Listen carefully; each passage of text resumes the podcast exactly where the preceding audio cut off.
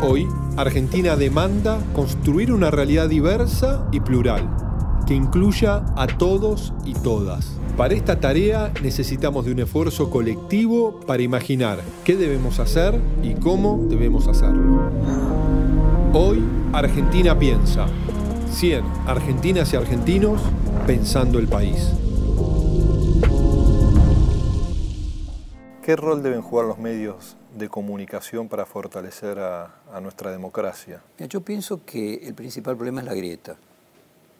O sea, yo creo que mm, vengo insistiendo con, esto, o sea, creo que la grieta tiene consecuencias económicas. Por otro lado, tenés obviamente que la tecnología ha generado efectos en el cual mm, potencian las personas su sesgo, eh, porque les hace recibir noticias eh, que solamente están en sintonía con sus prejuicios, reconfirmándolos es, multicausal.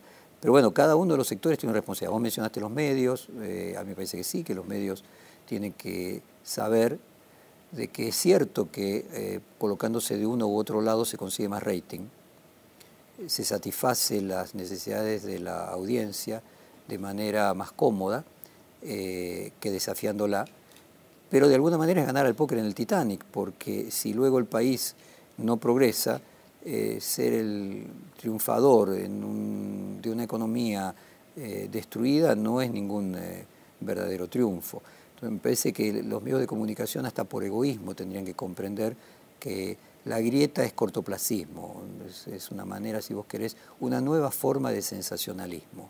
Y aquellos medios que uno como lector a veces de ambos lados de la grieta, ¿no? los ve más preocupados en la defensa de su mirada que en la búsqueda de la verdad o de la objetividad, si es que existe en el periodismo. ¿no? ¿Qué, te, qué te responde cuando vos planteas tengo una eso? Mirada, tengo una mirada clásica de los griegos de que no, hay, no existe el mal sino la ignorancia. Creo que muchos fueron llevados por sentimientos eh, a veces innobles, a veces nobles, y que son rehenes del síntoma. Y tengo la expectativa, eh, la expectativa, tengo la certeza de que eso se va a cambiar, es un proceso de aprendizaje. Un ejemplo claro en el tema de los medios es eh, hoy en día el total de los ingresos sumados de todos los medios eh, está muy por debajo del promedio que debería estar para un país como la Argentina, con el Producto Bruto de la Argentina. El que cada, en cada momento pueda sentirse ganador, en que cada ciclo triunfe su parte de la grieta, el medio que represente la parte de la grieta que triunfa, lo que tendría que ver es que cada vez es ganador en una estructura más chica, y más chica, y más chica. Creo que hay cuestiones también de índole generacional, heridas a veces difíciles de, cerrar, emociones que, van más allá de la razón. Eh, yo creo que gobierne quien gobierne a partir del 10 de diciembre de este año, es imprescindible contar con la aprobación de la oposición.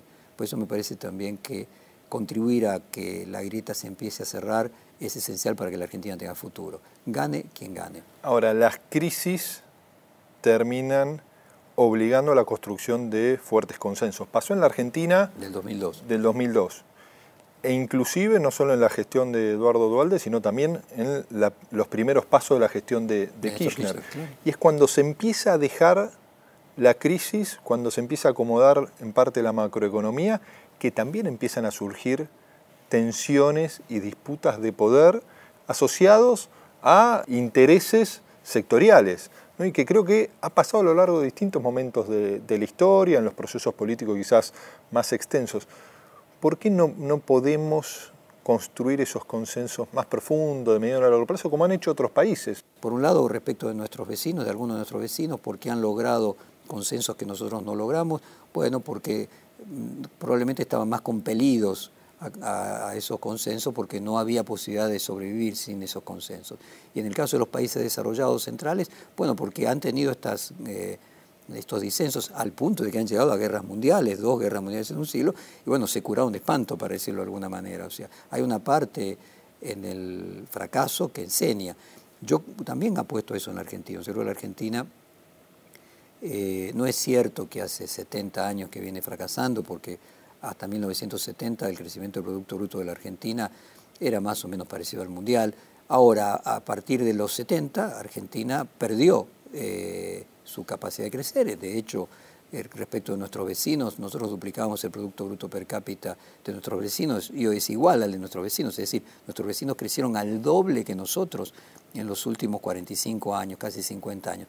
O sea, es evidente que hay eh, un fracaso en la Argentina y que probablemente ese fracaso enseñe. Y yo aspiro, así como a los países centrales, sus fracasos previos, sus disensos previos los llevaron luego a consensos, que suceda lo mismo en la Argentina y un futuro no muy lejano. ¿Y quién tienen que dar los primeros pasos para eso? La opinión pública, nosotros, todos nosotros, o sea, los políticos finalmente eh, tratan de satisfacer a, eh, a sus votantes, ¿no? O sea, es un problema de educación, un proceso que yo creo que se aprende. Educación no me estoy refiriendo a educación universitaria, ¿eh? me estoy refiriendo a una persona con, con primaria, claro, inteligencia emocional, a que vayamos comprendiendo simplemente por la experimentación de que ahí hay un problema eh, y que es necesario la reconciliación con el otro. ¿Cuál pensás vos que debería ser el rol de los medios de comunicación para fortalecer a nuestra democracia? Bueno, totalmente distinto me parece que el que tenemos hoy en día. No es un fenómeno exclusivo de la Argentina, pero nosotros es donde vivimos y donde lo padecemos, muchos por lo menos. Me parece que existe una concentración del poder mediático en tan pocas manos que esto atenta contra la agenda democrática.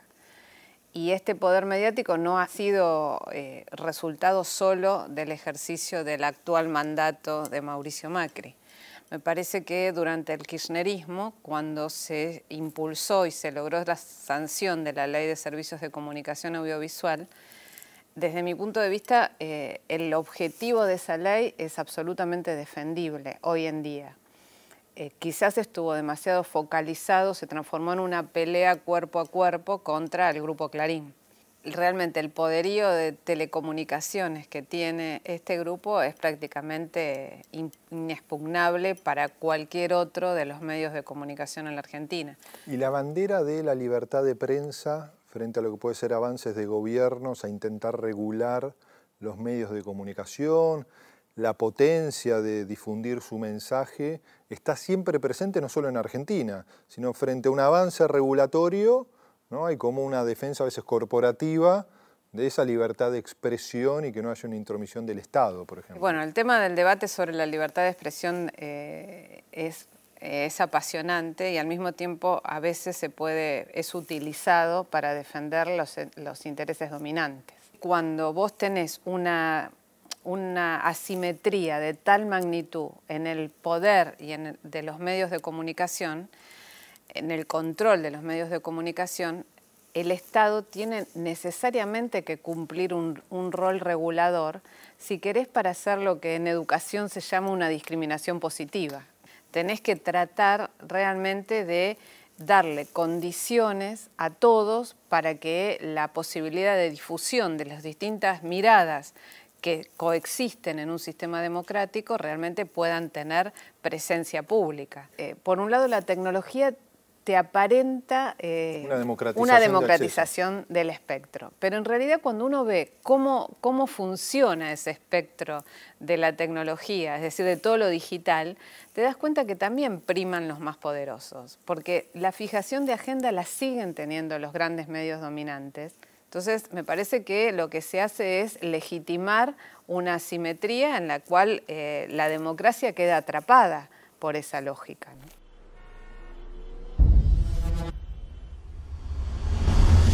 Argentina parece que en su dirigencia, no solo la dirigencia partidaria, tiene un karma refundante. ¿no? Cada gobierno que empieza parece que volvemos a 1810 y que en una gestión, en realidad en, una sociedad muy estadocéntrica, parece que el Estado todo lo logra ¿no? y que tiene a veces una soberbia de pensar inclusive con un liderazgo único se puede transformar mágicamente en la realidad. No, y que inclusive le ha pasado a la gestión de Mauricio Macri, ¿no? que, tenía la oportunidad de construir sobre lo construido. A todas. A todas, ¿no? Le ha pasado a Cristina Kirchner con el 54%. Mira, yo explico la grieta eh, utilizando eh, categorías psicológicas. La grieta es narcisismo. narcisismo de los ciudadanos, narcisismo de los gobernantes. El ciudadano en su narcisismo cree que lo suyo es lo único que vale y necesita, para fortalecer su narcisismo, ver que lo que se le opone no tiene valor moral, ético, eh, cognitivo, de lo que sea. Para reforzar mi yo, mi narcisismo, veo al que me discute equivocado. Los gobernantes, para reforzar su narcisismo, como la grieta plantea reelección o como Pi, necesita reforzar que cree que a él no le va a pasar o que a ella no le va a pasar.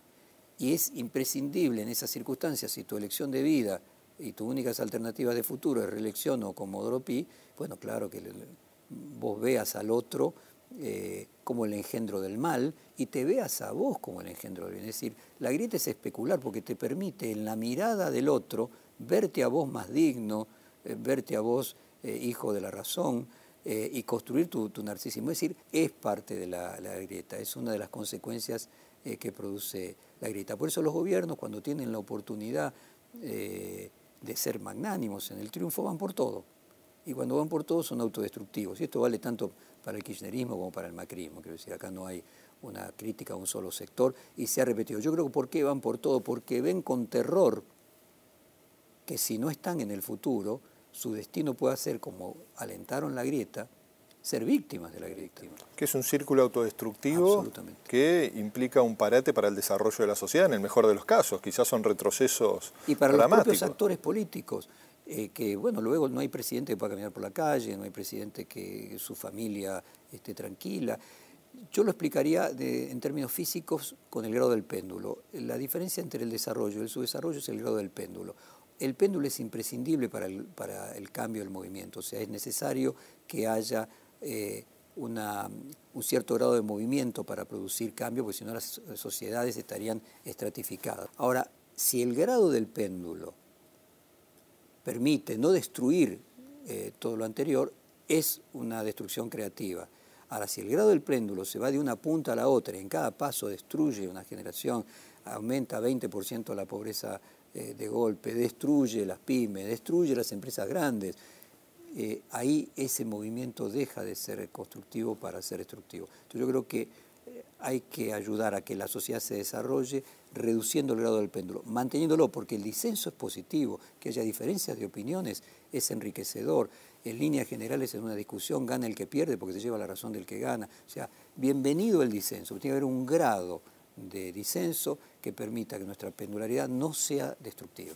Ahora, muchas veces uno observa que el diálogo ¿no? en la dirigencia general argentina es utilizado para afianzar los prejuicios que uno tiene del otro y no para construir un pensamiento colectivo o un camino común para impulsar distintas políticas. Y uno lo ve a veces en campos que son sumamente importantes para la construcción de mejores realidades, como es la educación. ¿no? Todos estamos de acuerdo que la educación es la herramienta más extraordinaria de transformación social, de movilidad social. Ahora, es muy difícil construir consenso y diálogo verdadero entre todos los actores. Es parte de la misma eh, problemática, eh, que es creer que el otro es el problema. Eh, por eso yo insisto, me parece que la tarea más terapéutica para la Argentina, antes de una discusión ideológica, es una discusión sociológica, que tengamos conciencia de que la grieta es nuestro problema. No Macri, no Cristina Kirchner y no nos no Rosa, no Lavalle. Nuestro problema actual es que nosotros necesitamos superar la grieta y lograr un grado de... Superar la grieta no significa para nada eh, que haya un solo discurso, eh, que haya, no, tiene que haber ningún vencedor en eso. Lo que tenemos que lograr es acomodar los decibeles de nuestro disenso de manera que podamos respetarnos, que podamos dialogar, que podamos acordar políticas eh, de largo plazo. Es decir, es necesario que haya elecciones, es necesario que haya división de poderes, pero esencialmente se comprueben que haya alternancia en el poder. No, yo estoy de acuerdo, pero ahora también florece ahí la propia tensión entre la creación de riqueza ¿no? y la distribución de la riqueza, porque es lo que uno observa en ciertos países. ¿no? no hay democracia sin al mismo tiempo que haya progreso económico para la sociedad, desde ya. Ahora, aquellos que creemos que la mejor manera de producir progreso para la suma de la sociedad es a través de tomar a la sociedad en su conjunto, el único sistema que te permite tomar a la sociedad en su conjunto, minorías y mayorías, es la democracia, creemos que el fin de la democracia, evidentemente, es la producción de mejora de la calidad de vida de la población. Pero creo que si uno coloca la mejora de la calidad de vida de la población delante de estos otros elementos, y entonces por lo tanto no hay alternancia en el poder, se termina no logrando eh, si vos tenés la verdad de que el, único sistema para producir crecimiento económico de la mayoría de la población es este, y por lo tanto tiene que gobernar siempre esta gente, porque son los únicos que tienen la, la verdad, yo creo que más tarde o más temprano el fin que se busca logra lo contrario.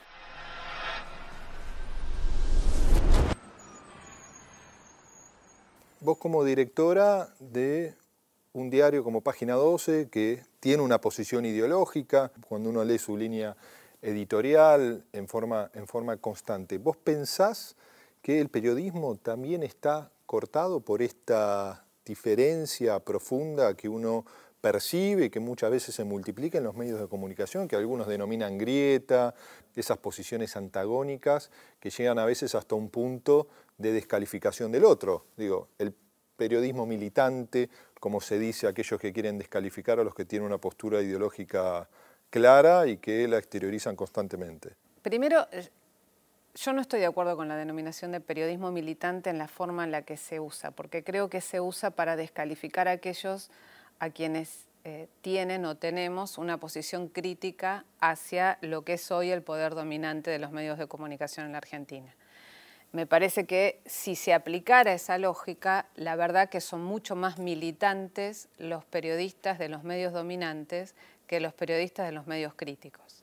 Creo que hay dos cosas que, son fundamentales y que hoy en día están absolutamente desvirtuadas por lo que se denominan fake news o mentiras.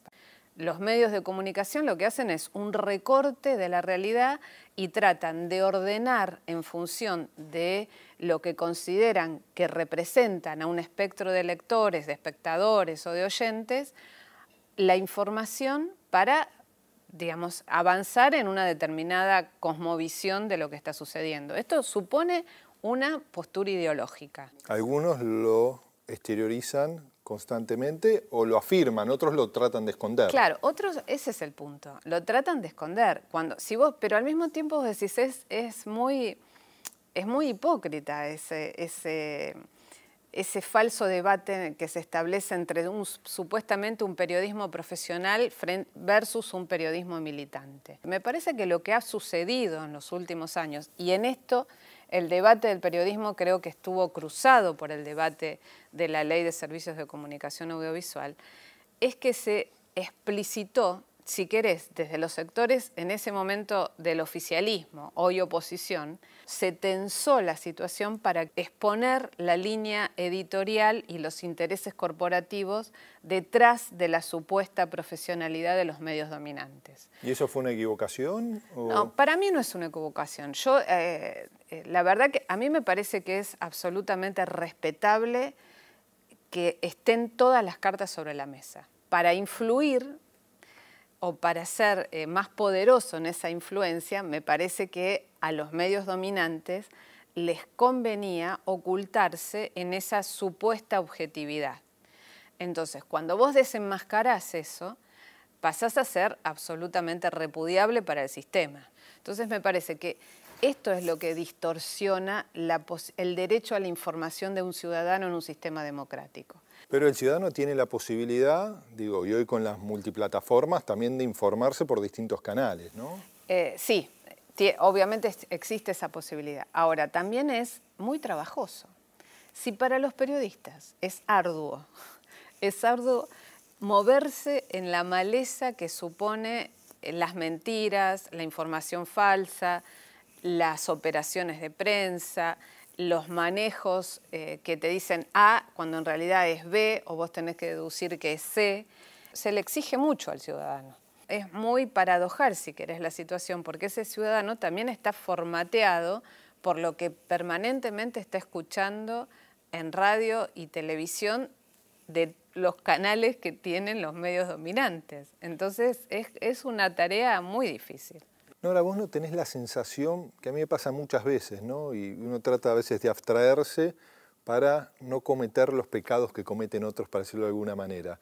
Que el principio de inocencia, en términos generales, pero también en el periodismo, se aplica con mucha rigidez y respeto cuando el imputado o el sospechado es alguien con el que uno tiene una afinidad de intereses o hasta de una mirada ideológica. Pero cuando el adversario sospechado, por poco pedimos la horca. ¿Es posible saltar y generar algún marco de objetividad simultánea, para decirlo de alguna manera, para que haya un tratamiento eh, que respete los tiempos de la justicia, que no son ni los de la sociedad a veces, y mucho menos de la inmediatez y la demanda de los medios de comunicación? Eh, sí, es muy interesante lo que decís. Me parece que, em, creo que, no por salvar las, las culpas del periodismo, pero creo que el gran problema hoy eh, es lo que sucede en la justicia. Porque la verdad, la mayoría de los jueces federales están bajo sospecha. Entonces, de acuerdo a cómo el medio se relaciona con el juez federal de turno, le cree o no le cree a la investigación que está realizando. Pero esto ¿por qué sucede? Porque la verdad es que uno con lo que sucede tiene derecho a sospechar de lo que pasa en la justicia. Por un lado, los medios eh, condenan a priori, siempre. Esto es terrible, porque los procesos son larguísimos y la condena ya está. A punto tal que un debate nuevo que se ha dado en los últimos años es eh, aquellas personas que han sido condenadas por los medios, pero luego sobreseídas por la justicia, han presentado denuncias para que los medios borraran de las páginas web la información sobre los procesos que lo tuvieron como protagonistas. Y ahí hay toda una discusión, porque una de las teorías es no se puede borrar la historia, decíamos, esto eh, alterarías un documento, como es lo que salió impreso o que, o que, salió en su momento.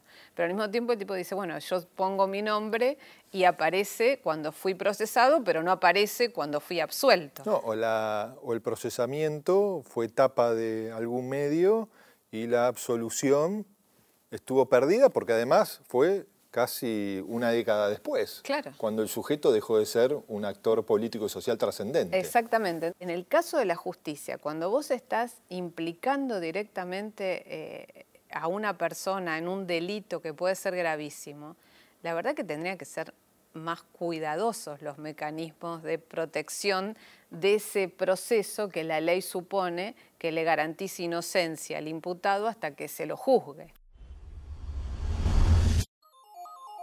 ¿Cómo es ese país que vos soñás, Nora? Y a mí la verdad me gusta, es muy sencillo. es un país en el que los jóvenes tengan realmente una expectativa de un futuro mejor que la realidad de sus padres y que los viejos puedan vivir dignamente. Aquí me viene una frase eh, de Aristóteles que era, todos estamos de acuerdo con los fines, nuestra divergencia está en los medios. Todos queremos ser felices. La pregunta es cómo. La esperanza está en estas nuevas generaciones que tengan otra mirada realmente y por ahí tengan esta posibilidad de un diálogo más estructural que permita volver a construir una Argentina distinta. Me parece que hoy, hoy la Argentina que vivimos no es deseable. ¿Qué es lo que más hicimos los argentinos en los últimos 50 años? Privatizamos, estatizamos, eh, fuimos para la derecha, fuimos para la izquierda, muchas veces en algunos casos como de la derecha hacia extremos. Pero hay algo que siempre se mantuvo, gobierne quien gobierne, incluso eh, las dictaduras militares, que es la grieta. Es que en, nuestra sociedad está en disputa hasta la historia. Siempre la historia se resignifica en el futuro. Yo creo que el problema que nosotros tenemos con la historia es que no podemos resolver el presente. En el momento que resolvamos el presente nos vamos a poner de acuerdo con la historia en ninguna especie viva el poderoso reparte equitativamente, si no hay una regulación que le obligue a considerar al otro como un igual. Entonces, eh, la esperanza se funda en eso, se funda en definitiva en, mantener con esfuerzo la esperanza en la condición humana, no en que el egoísmo no sea lo que prime.